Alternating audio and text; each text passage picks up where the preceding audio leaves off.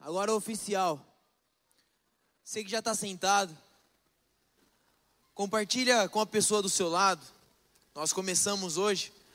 Compartilha com a pessoa do seu lado o que você deseja para essa conferência. Ó, mas seja específico. Porque, ó, sabe por que às vezes a gente não recebe aquilo de Deus?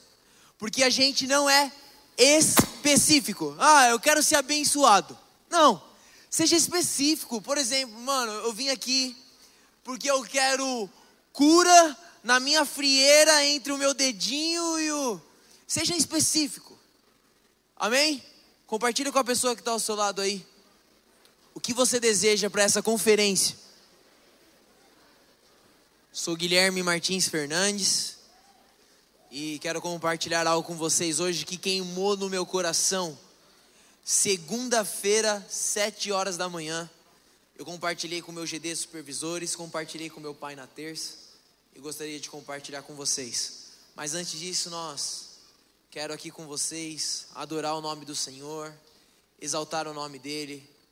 Seja livre, seja livre como o Giovanni pregou hoje de manhã. E é bem legal que eu, que eu tenho para falar com vocês, alguma continuação do que o Osmar e o Giovanni falaram.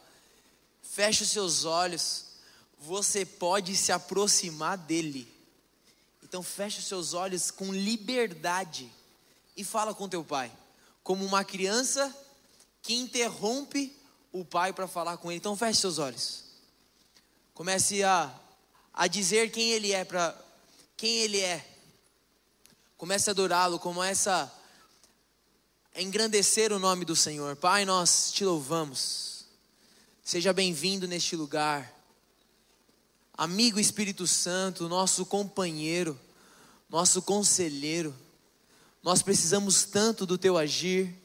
Nós precisamos tanto da manifestação da tua glória. Nós estamos aqui, Senhor, porque o desejo do nosso coração é exaltar o teu nome. O desejo do nosso coração é dizer quem tu és para nós, dizer que nós necessitamos totalmente do agir de Deus em nossas vidas. Comece a orar pela pessoa que está ao seu lado, põe a mão no ombro dela. Aquilo que ela falou que é a expectativa do coração dela, Pai, em nome do Senhor Jesus, o Senhor nunca nos decepciona, o Senhor sempre atende às nossas expectativas. O Senhor sempre atende às nossas expectativas. Nós nunca somos frustrados. Em nome do Senhor Jesus. Sabe, meus irmãos, a frase dessa música que eu mais gosto é que tua bondade me envolve, não me deixa ir. Eu não sei se você tem esse sentimento, mas muitas vezes o sentimento que eu tenho é que se eu estou aqui, se eu estou aqui na, na igreja, se eu estou aqui como um líder ainda, é porque a bondade do Senhor me cercou. Se eu perguntasse aqui, quantos de vocês já tentaram fugir? Quantos de vocês falaram assim, mano, eu fiz de tudo para ir embora, eu fiz de tudo para ser largado. Eu fiz de tudo para virar as costas, mas a bondade dele não me deixou ir. É só eu ou tem mais alguém assim que se sente assim? Eu eu tenho eu tô com uma frase no meu coração. A frase no meu coração é: eu tentei ser Judas. E eu só não consegui porque Jesus não deixou. E eu quero falar hoje com vocês. Quero falar Quero ministrar o coração de vocês, primeiro trazer para fora o que está dentro de vocês. Você carrega algo muito grande. Olha para a pessoa que está ao seu lado e fala assim: Você carrega algo muito grande. E fala assim, convicto: Você carrega algo muito grande. Meus irmãos, eu, eu lidero a maior parte das pessoas que eu lidero, na maior parte não, todos são jovens e adolescentes, e é impressionante como ainda eles não acreditam naquilo que eles carregam dentro deles, mas eles vão acreditar. Porque quando eles acreditarem, ninguém segura mais eles. Olha para a pessoa que está ao seu lado e fala assim: Eu quero te afirmar uma coisa. Eu carrego algo muito grande. Amém. Sabe, Elias, o nome, o nome de Elias significa assim: o Senhor é Deus. E é impressionante como Deus quer te usar, até mesmo talvez através do seu nome. Hoje, enquanto o Giovanni estava pregando, eu nem sei porque eu pensei, ah, para falar a verdade, quando ele falou Jeremias, eu pensei, mas você já percebeu como tudo tem muito nome que na Bíblia acaba com Ias, Obadias, Jeremias, Isaías, Elias. E o Senhor, eu sabia já o que significa Elias, que é o Senhor é Deus. E quando Elias faz o fogo cair do céu, meu irmão, o que todos aqueles homens daquela nação eles falam? Só o Senhor é Deus. Ou seja, eu creio poderosamente que Deus quer trazer para fora até o que está na sua identidade, para que seja algo grande na vida das pessoas. Por exemplo, meu nome significa protetor decidido. O desejo do meu coração é que as pessoas que estejam perto de mim, elas realmente sintam-se protegidas pelo Senhor, assim como Elias. E você precisa acreditar a frase que o pastor Osmar disse hoje. Eu vi ela domingo pela primeira vez. Pega a sua Bíblia na mão. Pega a sua Bíblia na mão. Talvez é a Bíblia manual, talvez a Bíblia celular. E realmente repita com fé, feche seus olhos, levante a sua Bíblia o mais alto possível. E diga assim: Eu sou o que a Bíblia diz que eu sou.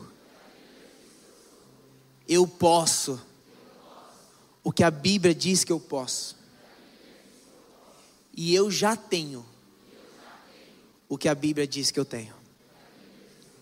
Amém e amém. Abra sua Bíblia em Gênesis capítulo 50, versículo 15.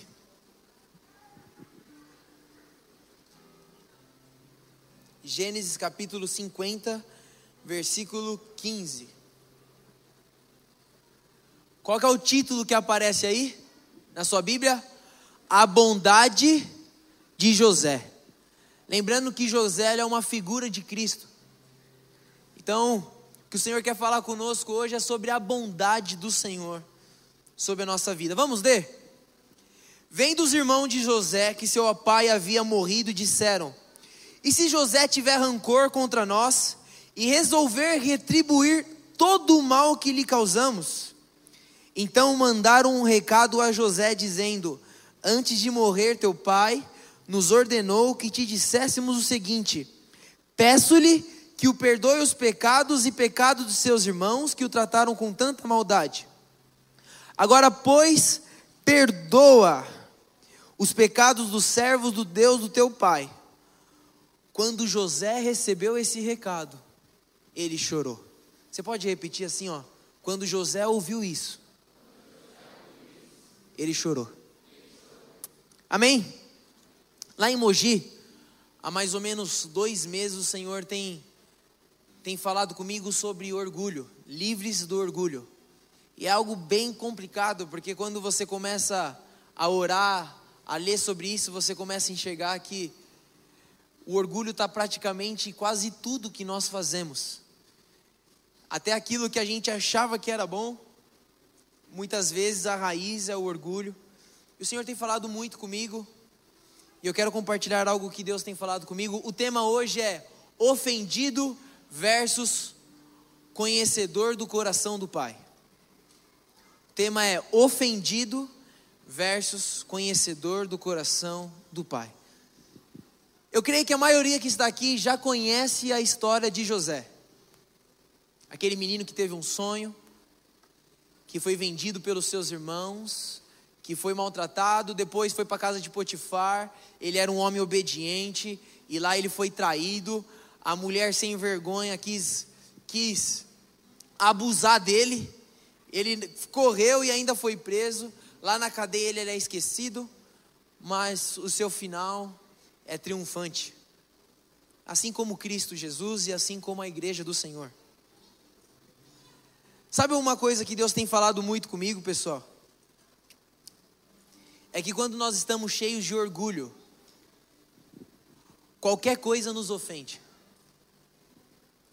Quando nós estamos cheios de orgulho, qualquer coisa nos ofende.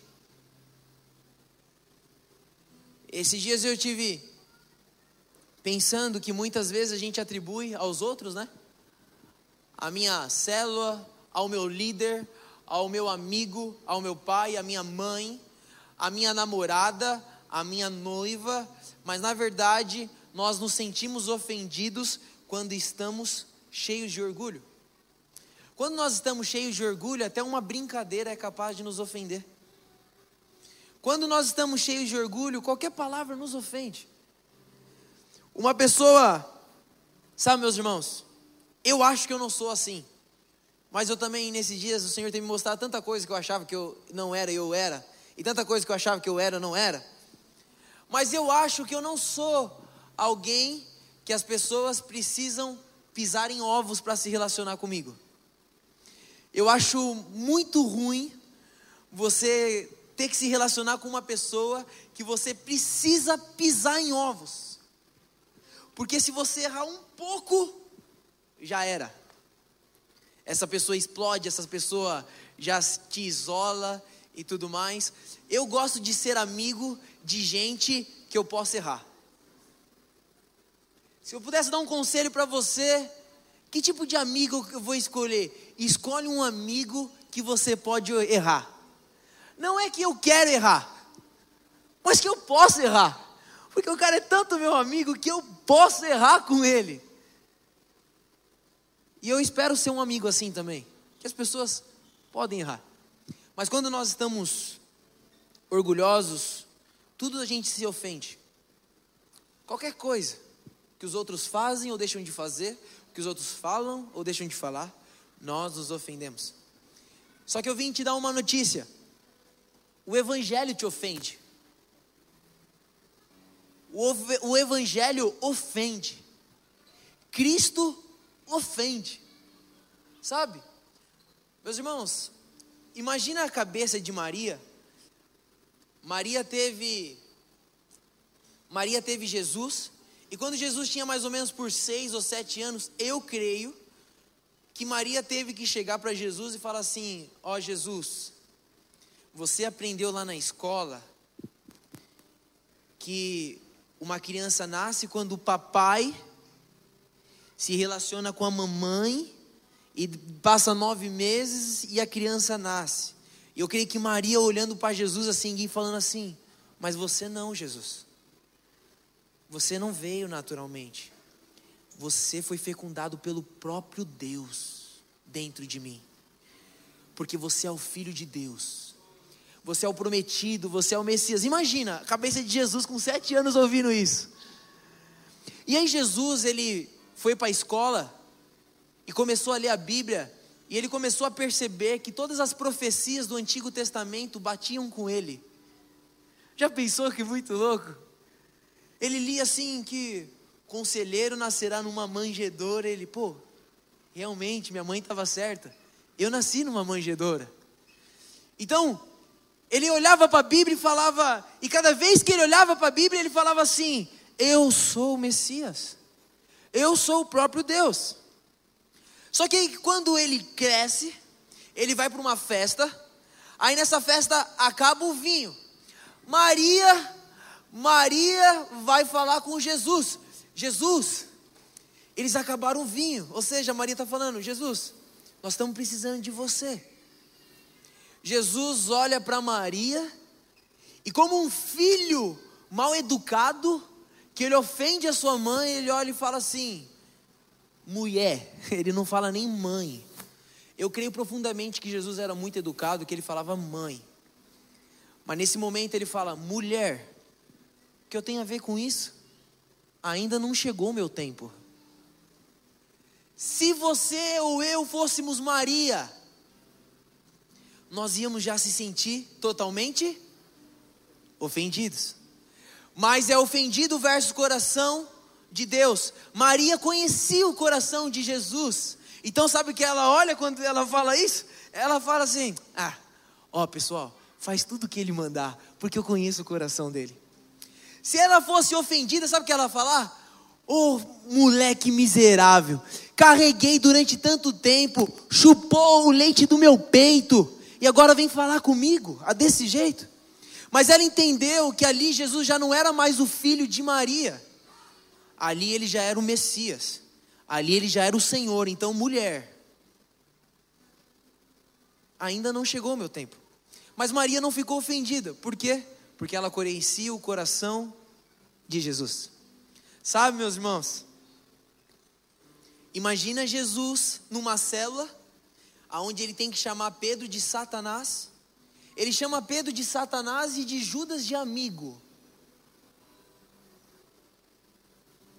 E eu fico imaginando depois na célula, eu creio que Pedro ficou cabisbaixo, tá ligado? Sabe quando você ouve algo que você não gostaria de ouvir, o cara ouviu que ele é Satanás. Jesus meio que ofendeu ele. Mas Jesus ele usa não que ele nos ofende, mas ele permite que muitas vezes o nosso coração seja ofendido, para que a gente possa ter um encontro de frente com o nosso coração. Mas eu também fico olhando, imaginando Jesus olhando para Pedro no meio da célula e falando assim: Meu Deus do céu. Pedro, ele, Pedro me conhece. E ele me conhece tanto que eu chamo ele de Satanás e ele continua aqui. Imagina se o seu líder que está lá na oficina chamasse você de Satanás. Você ia amanhã para o pastor Nadim falando: me muda de cela. Mas Pedro conhecia o coração de Jesus. Deus tem falado comigo uma frase que é assim, meus irmãos: quando nós somos ofendidos, nós podemos conhecer o nosso coração. Mas quando conhecemos o coração do Pai, nada mais nos ofende. Você pode repetir? Quando eu sou ofendido, eu acabo conhecendo o meu coração. Por quê? Porque quando eu sou ofendido, o meu orgulho vem para fora, o meu ego é como se um palito de dente estourasse a bexiga. Mas quando eu conheço o coração do Pai, nada mais me ofende. Você pode repetir essa frase assim, ó? Nada mais me ofende. Vamos voltar para o texto. Aqui nós estamos no final da vida de José. Os irmãos de José tinham motivo para se sentirem ofendidos? Tinham? Tinha ou não tinha? Quem acha que tinha, levanta a mão. Quem acha que não tinha, levanta a mão. Meus irmãos, naturalmente falando, eles tinham muito motivo para se sentir ofendidos. Eles cresceram numa casa onde o pai dele preferia José. Quando Jacó foi comprar roupa para eles, Jacó passou na feira, pegou 11, 10 camisetas do bazar, que já estava furada, e comprou para os 10. Aí ele foi comprar para José, ele passou na Nike e comprou a melhor roupa. Então os irmãos de José tinham motivo para se sentir ofendido. Mas José tinha motivo para se sentir ofendido? No final da vida dele? mas muito mais. Se fosse uma disputa de ofensa, de quem é mais ofendido, infelizmente muitas vezes a igreja tem se tornado um lugar assim, que parece que as pessoas disputam quem é mais vítima, quem sofreu mais e quem foi mais ofendido. José ganhava de longe, de longe. Ninguém ganhava de José, mas José não era ofendido. Ele não estava ofendido, e por que ele não estava ofendido? Porque ele fala assim: Não foram vocês que me venderam, foi o Senhor. Foi Deus que me trouxe aqui antes para hoje eu pudesse cuidar de vocês. Ou seja, José, ele conhecia o coração de Deus. Ele conhecia o coração do Pai. E quando você conhece o coração do Pai, quando você entende o que o Pai tem para você, nada mais te ofende uma enfermidade não te ofende mais. o que alguém falou, se você está aqui hoje é porque um dia você ainda será líder de célula. E quando você for líder de célula, lembre-se do que eu estou falando para você. Muita gente vai falar muita coisa de você, mas quando você tem o coração do Pai, nada mais te ofende. Mas eu quero chegar aqui ao texto. Sabe, meus irmãos, deixa eu falar com você. Sabia que eu acho que discipulado que você não se sente ofendido, muitas vezes não tem, não tem poder? Não que o discipulador tem que chegar com os dois pés, não, não tem. Mas quando nós, quando realmente há o discipulado, a gente sai daquele lugar meio sentido ofendido, porque a gente está mal. Muitas vezes foi mostrado a nós aquilo que nós não gostaríamos de ver. Mas agora nós chegamos aqui no texto, eu quero fazer um contexto histórico. Léo, José está governando, mano, Egito. José ele representa na Bíblia o filho maduro. Ele representa os vencedores. Ano passado na conferência, eu preguei que cada um era uma continuação. Abraão era fé, Isaac filho, Jacó amadurecimento e a prova disso é José, um filho que reina. Um filho onde Deus pode entregar poder na mão dele, porque ele não é um escravo. Ele pode ter poder. Ele pode, o Senhor pode entregar dinheiro na mão dele, o Senhor pode entregar pessoas na mão dele, o Senhor pode entregar poder, domínio na mão dele, porque ele vai usar aquilo não para si mesmo, mas para ser uma bênção.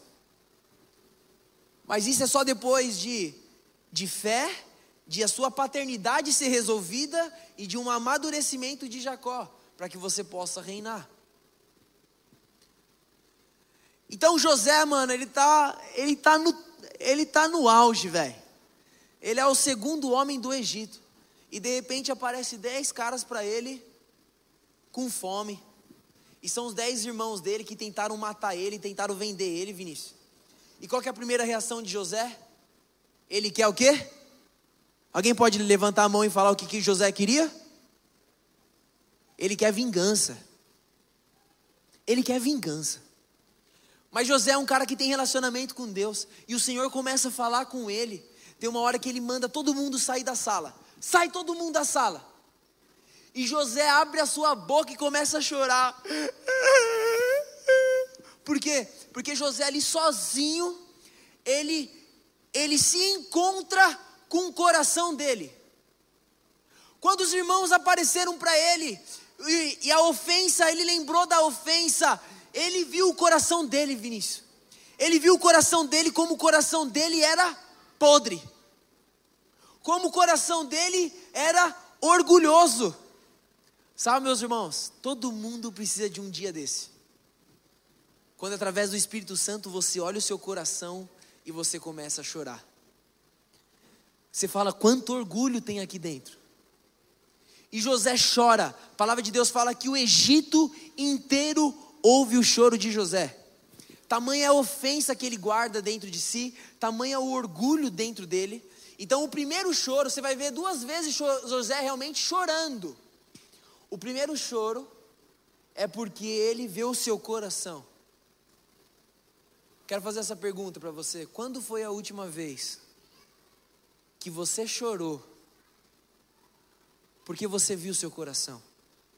Não é que ninguém te acusou, não, é porque você viu o seu coração. E não é um choro debaixo de culpa, mas é um choro debaixo de reconhecendo que necessita do amor do Pai. Você consegue lembrar a data quando foi a última vez que você chorou? José chora, e aí ele volta, mano, e ele perdoa os irmãos dele, ele tira assim a máscara, fala assim: ó, sou eu, José vocês estão perdoados. Sabe o que José faz? Ele fala: manda trazer o pai, porque eu estou cheio da grana, eu estou poderoso, e eu vou abençoar todos vocês. Sabe? Quem me viu passar na prova e não me ajudou, agora eu estou na bênção, eu vou ajudar todo mundo. Eu vou ser bênção para todo mundo. Quem me feriu, eu vou curar. Quem me machucou, eu vou curar.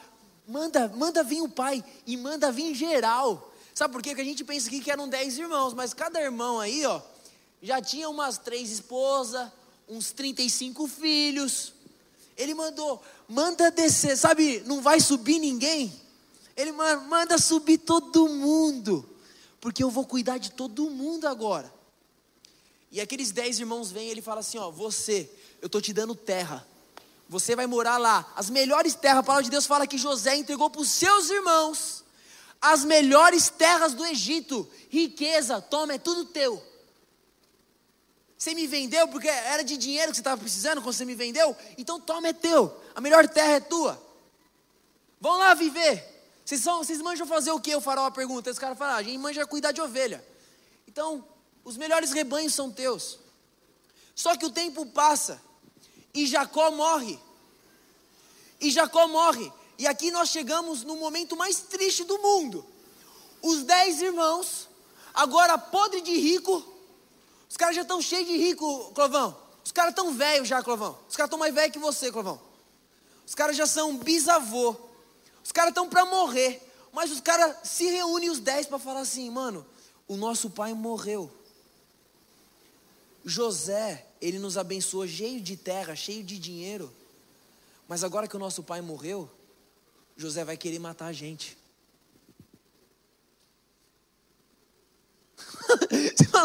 Não estou entendendo nada. Eles falam assim: então vamos fazer o seguinte: vamos falar para José que o nosso pai, antes de morrer, ele pede para José não matar a gente. Eles mentem, porque Jacó não precisou pedir nada disso, porque Jacó ele conhecia o coração do filho dele. Ele sabia, não, José não, não vai querer matar os irmãos. E aí chega o um recado, e José lê. Meus irmãos, eu fico imaginando José lendo. Ele fala assim: o nosso pai pediu para você não nos matar. Perdoa a nossa maldade que a gente fez lá atrás. Quando José lê isso, o que ele faz? Ele chora.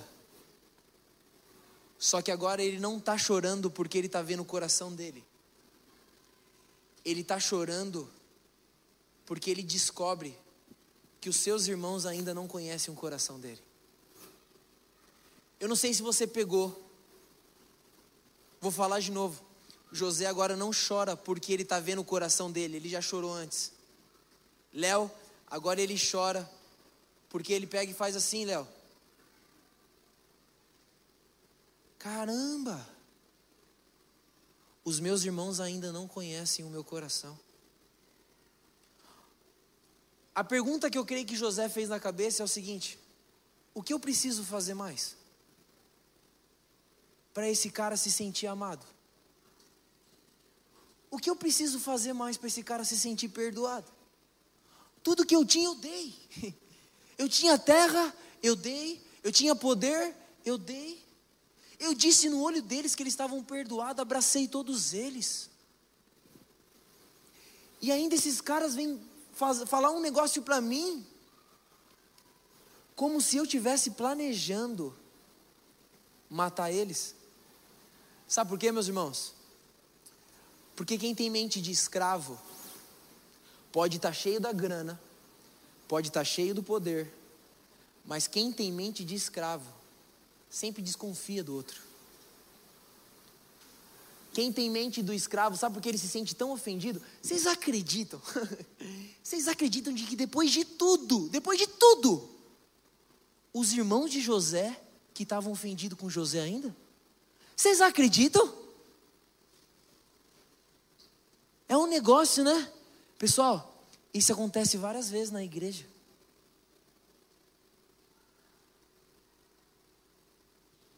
E José agora ele chora de falar assim: Meu Deus do céu, os meus irmãos estão aqui há tanto tempo, mas até hoje eles não conhecem o meu coração. O que eu preciso fazer mais para esses caras conhecerem meu coração? O que eu preciso fazer mais?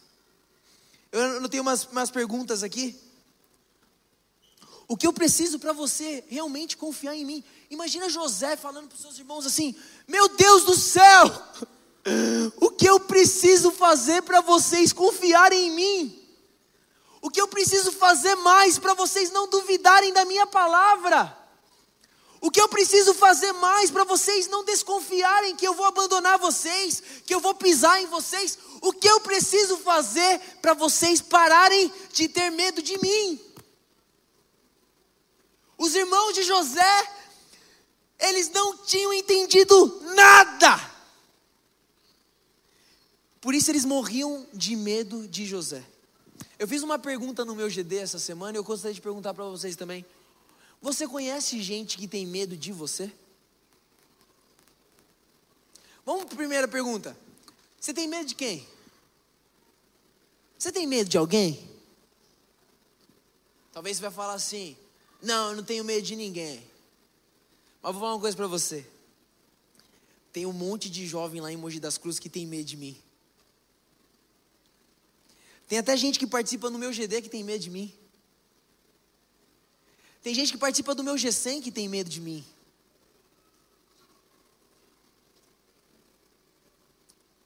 Tem um monte de liderado. E você que está aqui, eu fui pedindo para eu falar com o auxiliar. Tem um monte de auxiliar que tem medo do líder. E porque tem medo do líder, ele não consegue confiar no líder. Ele sempre desconfia do líder ele sempre acha que o líder está pensando algo dele. Ele sempre acha que o líder está olhando para ele com olhos ruins, porque afinal ele tem olhos ruins. Os irmãos de José achavam que José iam fazer com eles o quê? O que eles, como eles se viam. Eles viam, eles não conseguiam ver a bondade de José porque eles não conseguiam ver bondade dentro deles e você olha o outro segundo aquilo que você é. Sabe por quê, Clovão? Porque provavelmente, se eles fossem José, eles estavam mortos. Uma vez a Karina, o menino chorando lá na igreja, eu não consigo me sentir perdoado pelo que eu fiz com vocês. Parece até lindo, humilde. A Karina olhou nos olhos dele e disse assim: Você não consegue se sentir perdoado com o que você fez pra gente, porque se fosse a gente que tivesse feito com você, você não nos perdoaria. Então, como você não, não nos perdoaria, você não consegue se sentir perdoado. O título aqui é A Bondade de José. A bondade de Jesus. E sabe a impressão que eu tenho, pessoal? É que Jesus, Ele nos ama, Ele está lá no trono, muitas vezes está fazendo o quê? Chorando perguntando assim: O que eu preciso mais fazer para você, Carol, para você se sentir amada? O que eu preciso para fazer realmente para você, para você se sentir totalmente perdoado? O que eu preciso fazer para você, para você se sentir totalmente importante e poderado? José falou, mano, eu já dei terra, eu já dei meu perdão, eu já dei rebanho, eu já dei tudo, mas esses caras ainda não viram o meu coração. Quero falar uma coisa para você. Se você não ver o coração do Pai, você pode receber célula, você pode receber dinheiro, você pode receber tudo, mas você sempre vai agir ainda como um escravo que desconfia, que tem medo de tudo. Meus irmãos,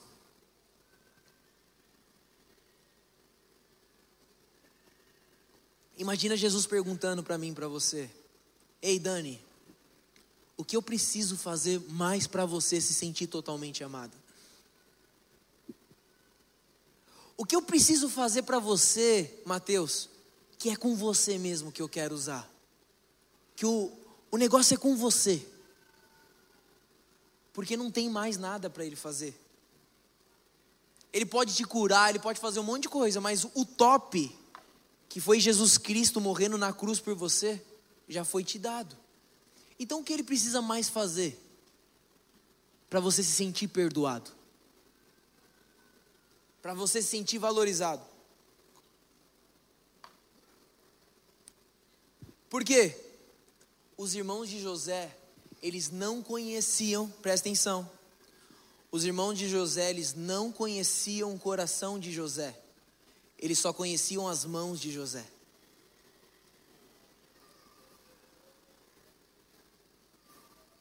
As mãos de José abençoaram totalmente aqueles caras.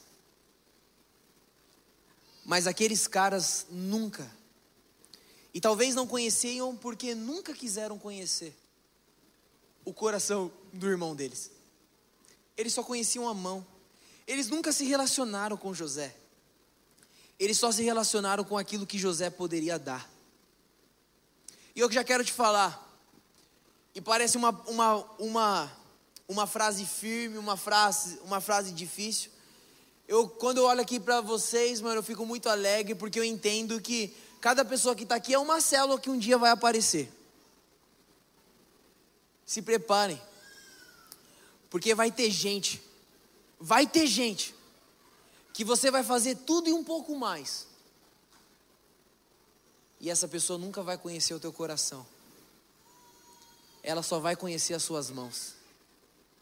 Por isso ela sempre vai ficar presa naquilo que você faz ou deixa de fazer, naquilo que você fala ou deixa de falar.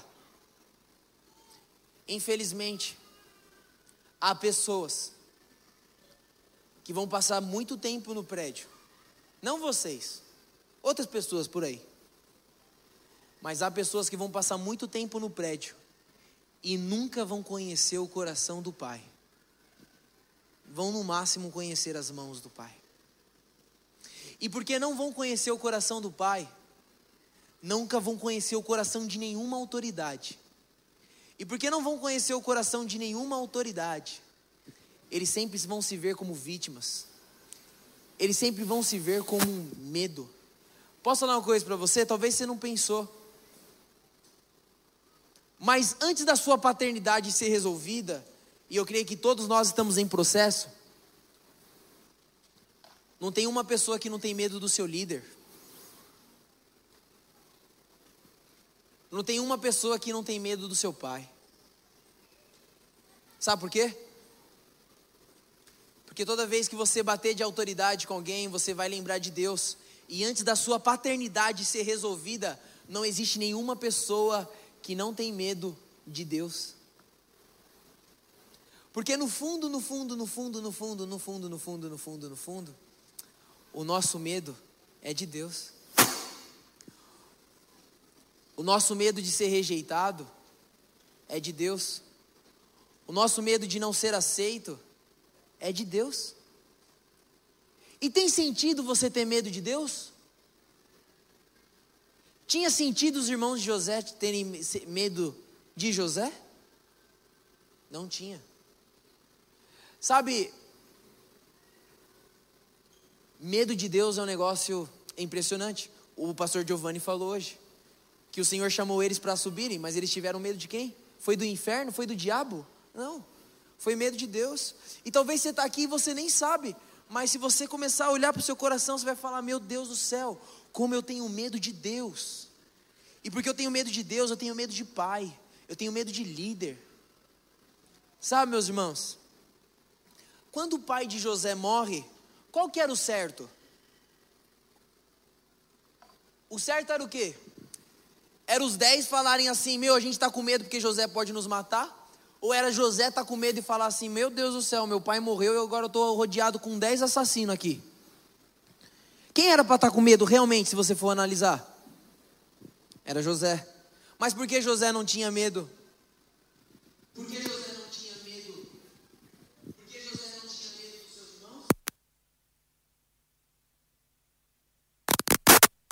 Deus, nada mais te dá medo. Se você for parar para pensar, a gente só tem medo de Deus. Quando você não tiver mais medo de Deus, Vinícius, nada mais vai te dar medo. Porque afinal, mano, eu não tenho medo de Deus. Eu vou ter medo do meu líder. Eu vou ter medo do meu pai. Eu não tenho medo de Deus. Mas por que José não tinha medo de Deus? Porque ele conhecia o coração de Deus. Ou seja, Enquanto você não conhecer o coração de Deus, você jamais vai conhecer o coração do seu líder também. E você vai morrer de medo de Deus, mas que vai ser demonstrado através do seu líder, do seu pai, dos seus irmãos. Você vai ter medo de todo mundo. Porque escravo é assim, escravo desconfia de todo mundo. Esses dias uma pessoa chegou para mim e falou assim: Guilherme, eu não consigo confiar em você.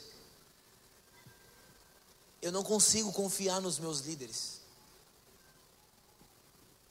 Só que essa pessoa, ela foi a pessoa da família que descobriu que o pai dela traiu a mãe dela.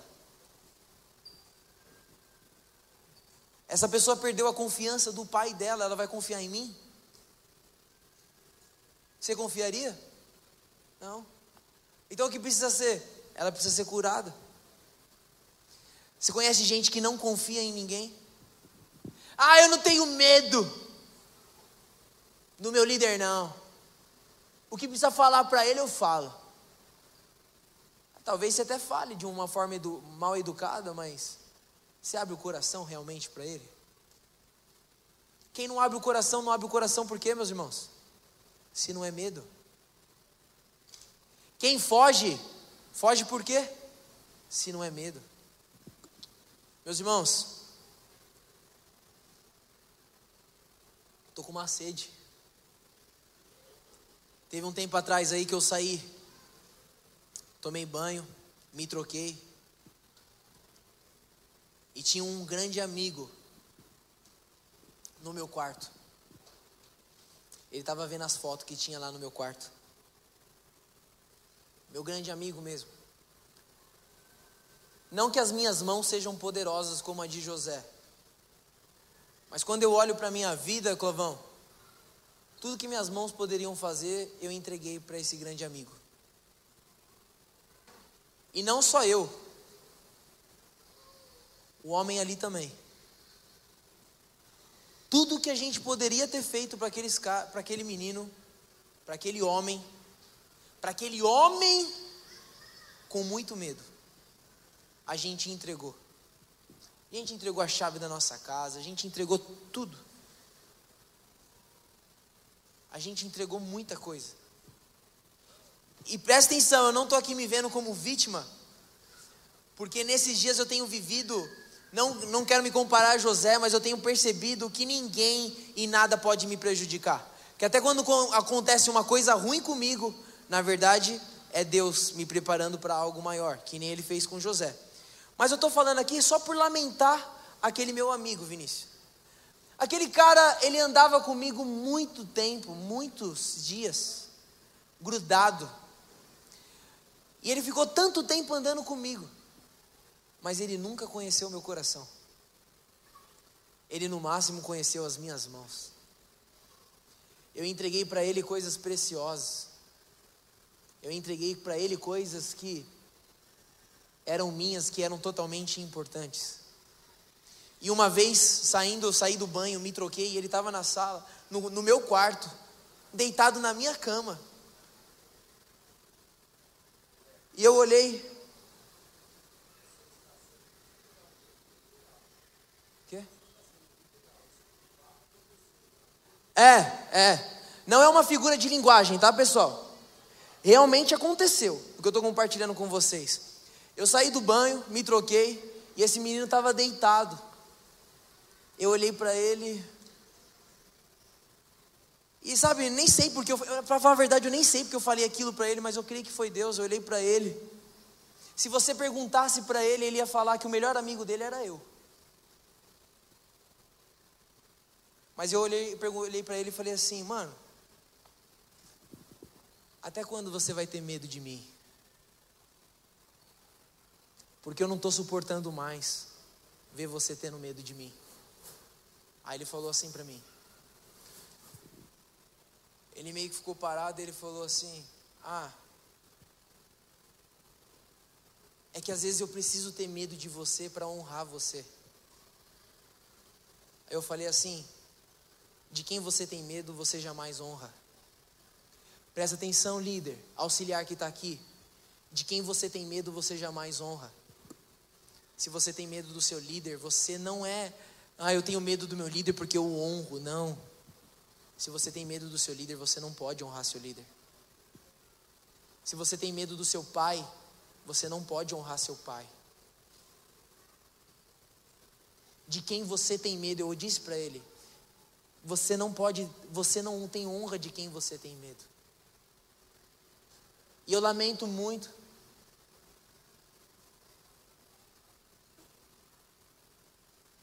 Sabe por que ele tinha medo de mim?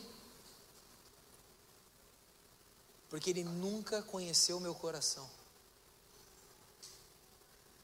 Porque se ele conhecesse o meu coração, eu não fico, não quero aqui pagar, pagar de bonzão com vocês, sabe, meus irmãos? O que eu mais tenho feito nesses dias e talvez a igreja de Mogi até saiba, eu chego nas orações, eu chego no, até na, nas pregações lá no encontrão,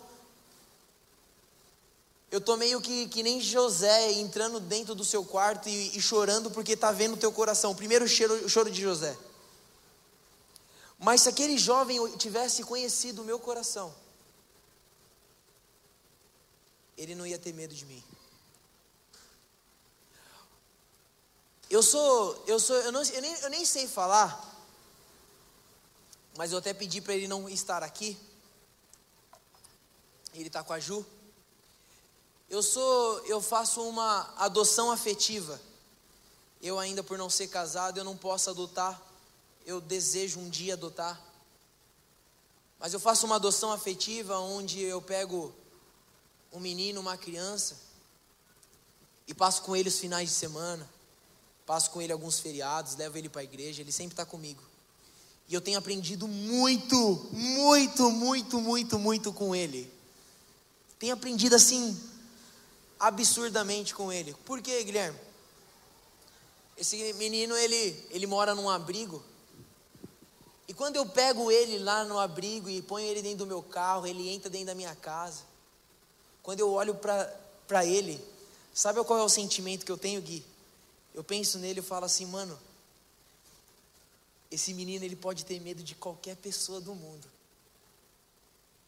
Mas ele não pode ter medo de mim, mano.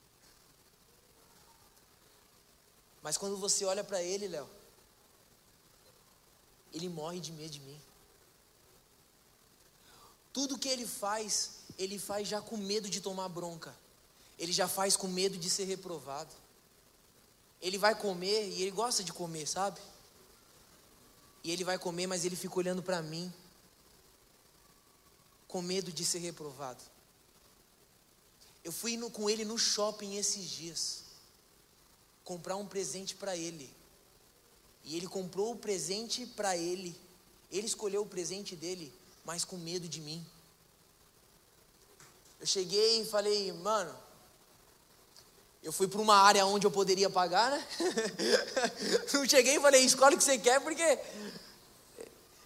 você tem um pai que pode pagar qualquer coisa, ele pode financiar qualquer coisa, mas eu nesse caso não. Então eu fui, eu fui numa área, mas era uma área boa, pessoal, era uma área boa. Falei, meu, vou, vou, vou gastar uma grana aqui. Fui numa área e falei assim: escolhe o que você quer. Ele olhou assim. Eu quero esse. Esse menino, ele não é muito inteligente, mas ele escolheu o mais barato. Sabe por que ele escolheu o mais barato? Porque ele escolheu com medo de mim. Ele escolheu com medo de falar assim: eu quero esse daqui. Eu falar, esse daí é muito caro. Sabe por que tem gente que transa e namora com qualquer pessoa? Porque ele tem medo, do, ele está escolhendo o mais barato. Porque ele tem medo de chegar e falar assim: pai, eu quero o melhor, pai. Eu quero a minha princesa, eu quero a minha rainha, eu quero o meu rei, pai.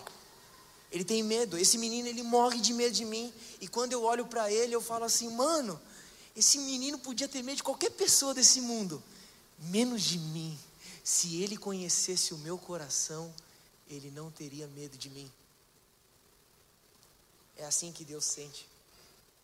Olhando para mim e para você e falando assim: você poderia ter medo de qualquer pessoa do mundo, Richard, menos de mim. Sabe? Eu aprendo pra caramba com esse menino. E eu, eu me enxergo nele toda hora. O que ele faz comigo eu faço com Deus. E porque eu faço com Deus, eu faço com aquele ali. E porque eu faço com aquele ali, eu faço com os meus irmãos, eu faço com, com as minhas autoridades. Quem é escravo sempre desconfia do outro. Quem é escravo sempre acha que o outro está querendo te prejudicar. Quem é escravo, ele não consegue confiar no outro. Mano, José pode dar tudo o que ele tem. Eu vou falar uma coisa para você, para já se preparar quando você virar líder. Vai ter gente que você vai entregar a sua vida por ele. E ele ainda vai se sentir ofendido por você.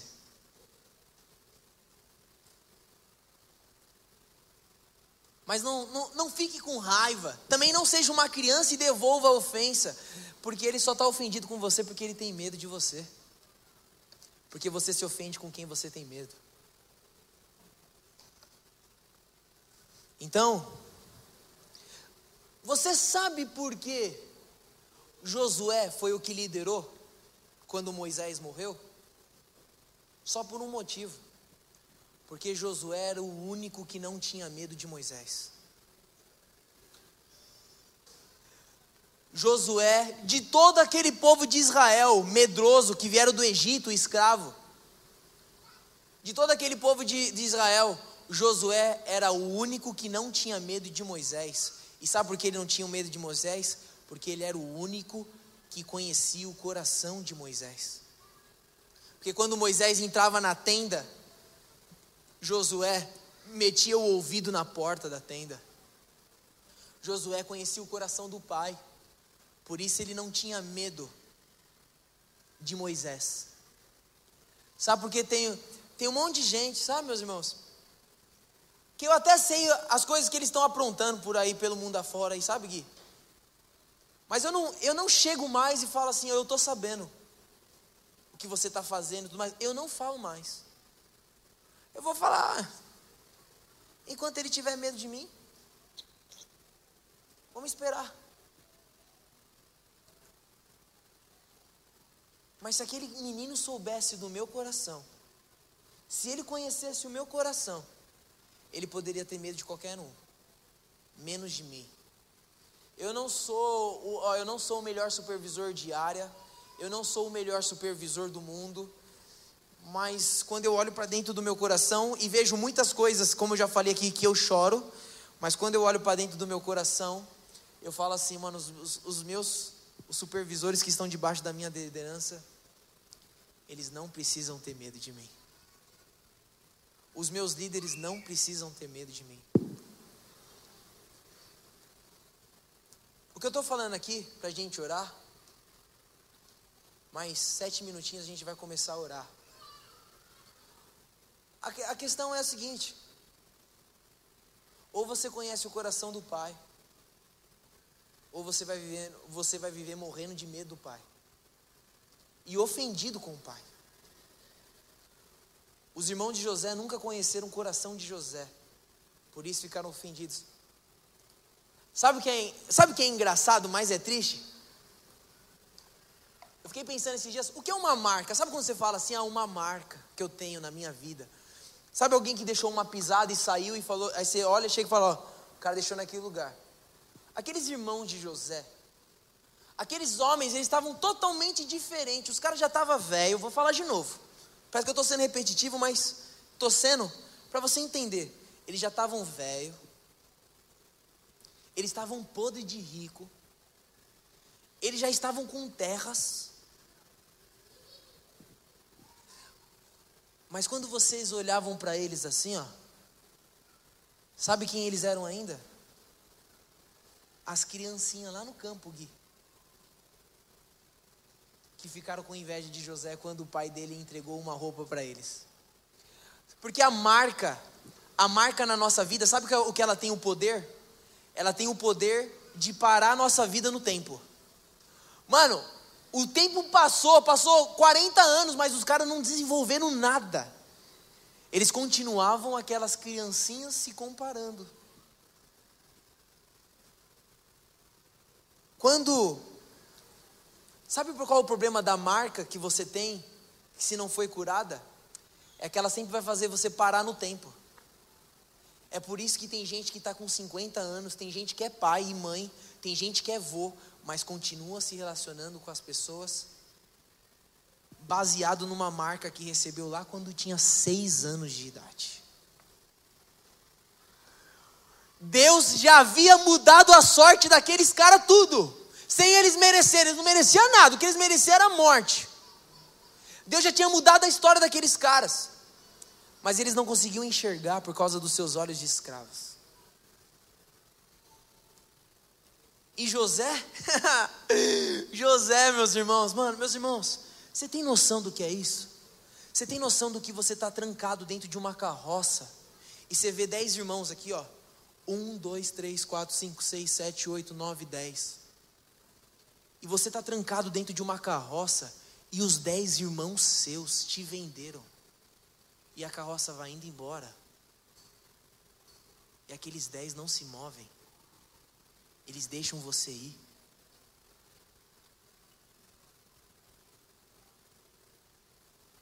Mas aquele cara conheceu o coração de Deus.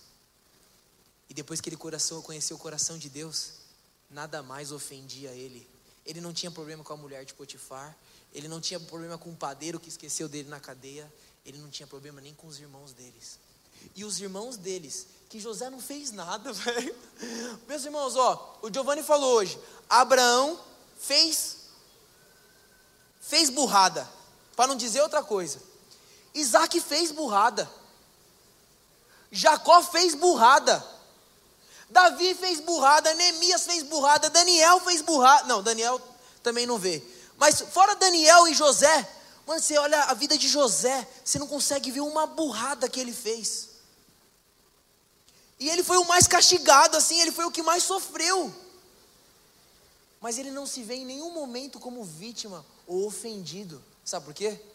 Não foi vocês que me prenderam. Foi Deus que me trouxe aqui, ou seja, eu conheci o coração de Deus. E quando eu conheci o coração de Deus, eu entendi tudo o que tinha acontecido na minha vida. E não tem mais espaço para ofensa. Mas os dez irmãos, que José não tinha feito nada para eles, a não ser compartilhar um sonho de uma forma criancice. José foi criança naquela época. Os irmãos de José ainda estavam ofendidos. José deu roupa, deu terra, deu tudo, e eles ainda estavam ofendidos. Como talvez tem gente aqui, que Jesus já fez muitas coisas.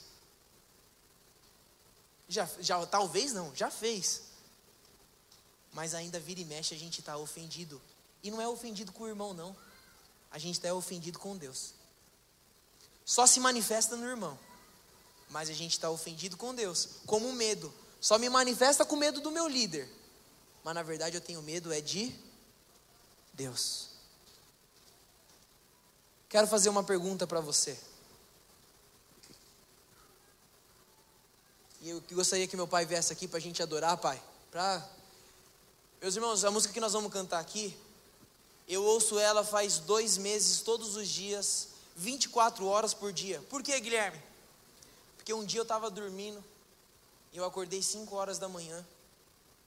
E meu pai estava cantando essa música, totalmente fora do tempo. Provavelmente ele vai tocar também fora do tempo aqui. Ele dá, a música é lenta, devagar. Vocês estão percebendo que eu estou até dando um toque para ele já. A música é Águas que se passa nado. Só que meu pai estava cantando assim, ó. Águas que se passa nado. Por quê? Porque ele não estava ali, ele estava orando, meu pai não estava cantando. Eu ouço essa música tem 19 minutos várias vezes por dia. Mas eu fiquei apaixonada nela quando eu acordei e vi meu pai orando essa música. Eu falei, meu Deus. Eu tenho pedido para o Senhor, porque isso tem a ver com o meu orgulho também. Senhor, me leva para um lugar onde os meus pés falham. Eu sei que eu odeio esse lugar. O meu ego odeia perder o controle das coisas. O meu ego, como foi falado aqui, odeia não entender as coisas. O meu ego odeia que alguém faça algo para mim. E eu falo que eu fico nervoso, irado pelo que a pessoa fez, mas não, é só o meu orgulho. Esses dias eu tive que procurar minha noiva e falar: Meu, eu não fiquei nervoso com você pelo que você falou. Foi só o meu orgulho. E eu tenho pedido para o Senhor: Senhor, me leva como aquele menino ora, nem conheço aquele menino que canta essa música, mas ele fala onde os meus pés falham. Me leva, Senhor, aonde os meus pés falham. Eu sei que o meu ego odeia isso. Mas se eu conhecer o teu coração, ou seja, se eu for para águas mais profundas, águas mais profundas, eu, quando eu penso em águas mais profundas, eu vejo um coração de Deus e um túnel, que é onde eu vou entrando no coração dele. Eu vou falar, Senhor, quanto mais fundo eu ver seu coração, menos ofensa eu vou sentir. E por que eu estou falando isso? Porque vocês são auxiliares e um dia vocês serão líderes em nome de Jesus. Mas se vocês não conhecerem o coração do Pai, vocês vão ser líderes, como infelizmente muitas vezes a gente tem visto, líderes como os irmãos de José, que já tem poder, que já tem riqueza, que Deus já mudou a sorte deles, mas porque eles ainda estão ofendidos, eles ainda se relacionam, cuidam das suas celas, como crianças que estão olhando para a roupa do outro e falando: a roupa dele é melhor. Está entendendo, meus irmãos? Tudo que eu tenho que falar com esse menino é só, só sobre ofensa. Ele tem ofensa de tudo. E ele acha que está todo mundo tirando com uma cara dele. Algumas pessoas fazem até uma brincadeirinha com o peso dele. E ele já chorou várias vezes. E muitas vezes eu tenho que falar assim, mano. É, não, você não é isso não, não liga para eles, mas muitas vezes eu até mesmo brinco, por quê? Porque o que ele precisa não é chegar num lugar que ninguém vai brincar com ele. O que ele precisa não é chegar num lugar que ninguém vai errar com ele. O que ele precisa é conhecer o coração do Pai. Porque quando ele conhecer o coração do Pai, ninguém mais ofende ele, ninguém mais toca nele. É isso que ele precisa. E você não precisa, tem líder, infelizmente, que ele está achando que ele, tá, ele precisa da célula perfeita, de um lugar que ninguém mais vai ofender ele. Tem gente saindo de igreja porque ele está procurando um lugar que ninguém mais vai ofender ele. Ele está procurando um lugar que o pastor não vai ofender ele. Ele está procurando um lugar que o Guilherme não vai ofender ele. Mas deixa eu falar uma coisa para você: esse lugar não existe. Mas existe o coração do Pai. Que quando você conhece o coração do Pai, nada mais te ofende. Quero falar uma coisa para você, auxiliar que está aqui. Se você não conhecer o coração do seu líder, uma hora ou outra você se ofende com o seu líder e você se rebela. Ah, eu tenho medo de dele. Não, não é medo. Uma hora esse medo vai mudar em ofensa. Sabe?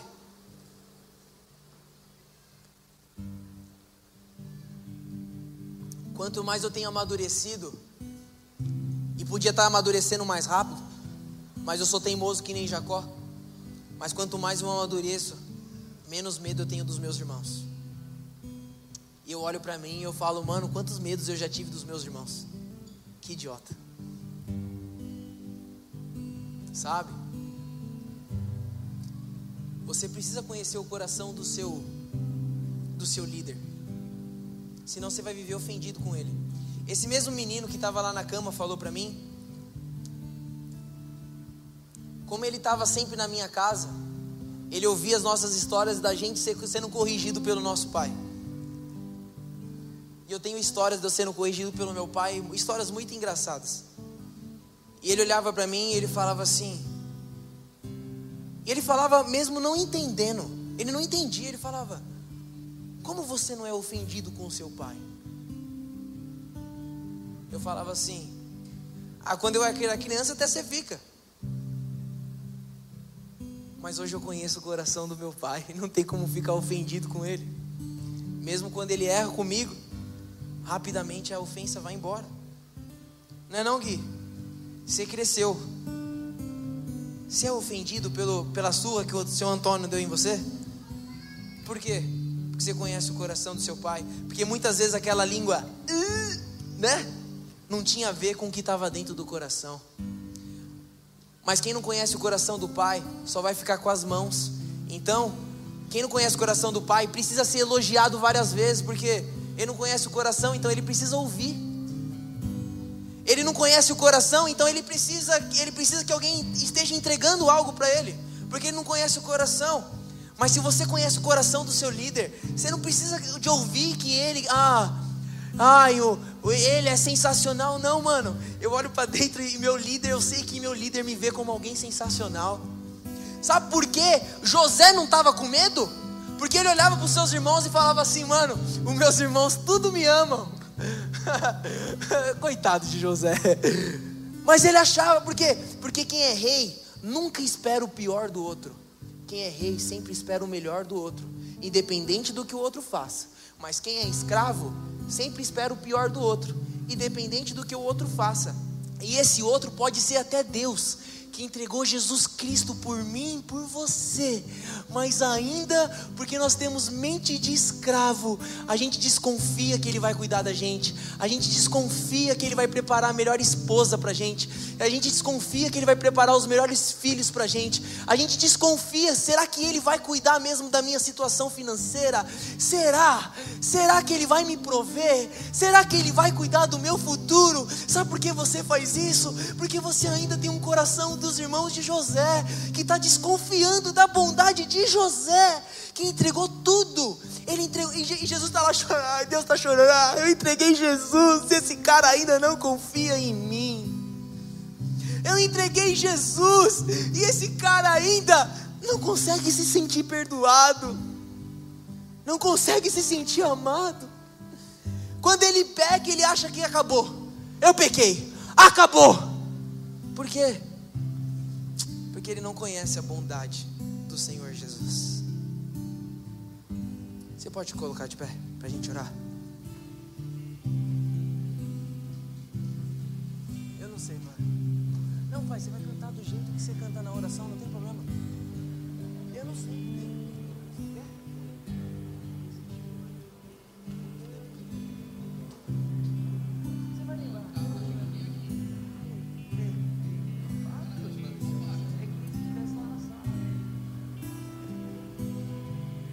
Amém? Olha aqui, deixa eu falar uma coisa para você. Eu quero que você feche seus olhos. Porque talvez você ainda se vê como o irmão de José. Você vive desconfiando dos outros. Quem é irmão de José, ele entra num prédio e fala assim, ó, aquele cara não curte a minha cara não. Pô, mas ele já falou isso para você? Não, mas eu acho que ele não curte. Feche os olhos. Quem é irmão de José, ele fala assim: Ah, o meu líder pensa isso de mim, mas ele não me falou. Quem é irmão de José sempre está esperando o pior dos outros, sempre está esperando que os outros prejudiquem ele. Quem é irmão de José não consegue confiar em ninguém, porque ele não confia nem na bondade do Senhor. Mas José, para quem é José, Deus pode dar tudo. Deus pode dar dinheiro, Deus pode dar riqueza, Deus pode dar poder, Deus pode dar célula, Deus pode dar pessoa, sabe por quê? Porque tudo que você faz debaixo do medo, o resultado é morte. Mas quando alguém como José conhece o coração de Deus, ele não tem mais medo do coração do Pai, ele automaticamente não tem mais medo de nada. Quais são os seus medos? Não adianta você falar assim, Senhor, é, eu não quero ter mais medo, senão você vai começar a sentir medo de ter medo. O que você precisa fazer é, Senhor, eu quero conhecer teu coração. Tem uma música que fala assim: Eu pedi ao Pai para conhecer teu coração, e para minha surpresa, Ele disse sim. Ah, eu pensei que eu fosse explodir, eu pensei que eu não fosse aguentar, porque tanto amor assim eu nunca vi. O seu coração gemia, o seu coração gritava eu quero perdoar, eu quero restaurar. Eu quero dizer para você hoje que talvez o Senhor está chorando no céu hoje, porque Ele já te perdoou, mas você precisa acreditar que você já foi perdoado por Ele, que você é amado por Ele. Amém? Então nós vamos orar, nós temos 15 minutos para começar a orar. Senhor, eu quero conhecer teu coração. Levante as suas vozes, não fique refém da minha oração. Pai, eu não quero ter medo, Senhor. Senhor Jesus, eu estou saindo de casa.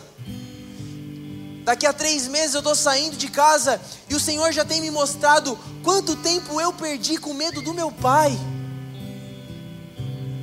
Quanto tempo eu perdi com medo do meu pai e da minha mãe, as duas pessoas dessa terra que mais me amam. Eu perdi tanto tempo tendo medo deles. Talvez o Senhor vai te mostrar o quanto tempo você está perdendo de ter medo do seu líder, de ter medo, talvez, do seu supervisor, ou do seu pastor, ou você tem medo do nadinho. Isso não é honra. Só escravo tem medo. Honra é algo só para príncipes.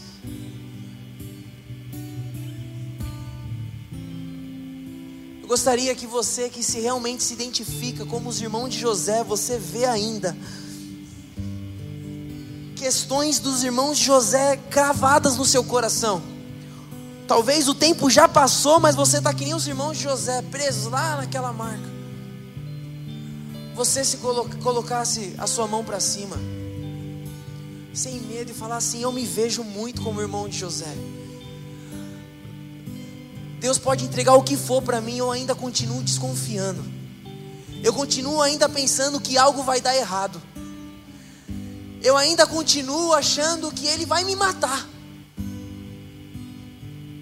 Eu gostaria que você viesse aqui na frente, para a gente orar por você.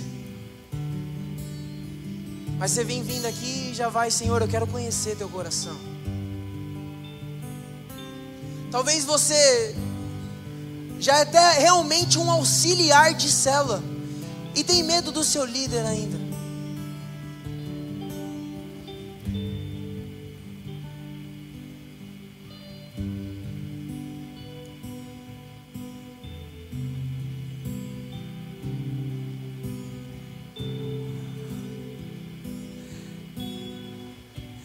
Levanta a mão aqui, quem quer um dia liderar uma célula? Levanta uma mão aqui. O Senhor está vendo? Mas você não pode liderar uma célula com medo de Deus, mano. Você não pode liderar uma célula. Você não pode casar com medo de Deus. Você não pode, jovem, liderar uma mulher com medo de Deus. Você não pode governar sobre a sua casa, sobre seus filhos, se você ainda tem medo de Deus, então feche os seus olhos. Só existe um jeito de você não ter medo de Deus. Também não adianta eu ficar falando para você não ter medo de Deus. Só existe um jeito de você não ter medo de Deus. É você falar assim: Pai, deixa eu olhar teu coração. Deixa eu ver o teu coração de dentro, Pai.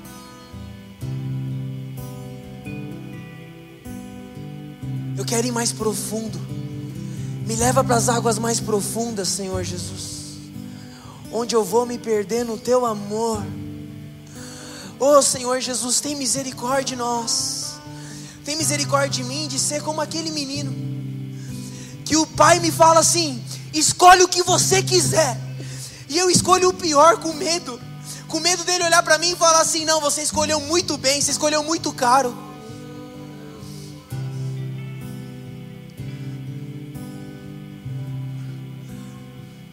Quem é escravo se contenta com pouco, porque ele acha que se ele pedir muito, o pai vai falar não.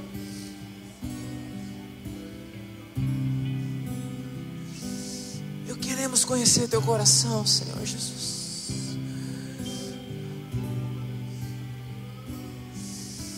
Ore, candalabalabás. Feche os seus olhos, comece a falar com teu pai, sem medo.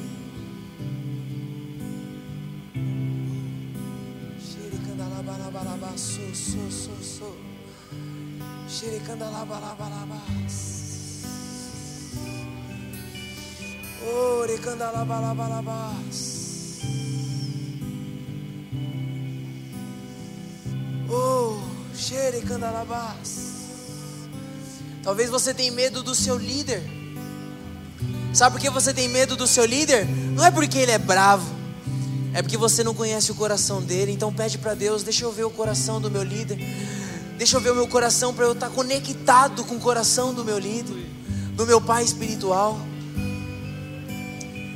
Deixa eu estar com o coração conectado com o Nadinho, porque se meu coração, se eu não ver o que está dentro do coração do Nadinho, eu vou viver morrendo com medo do Nadinho.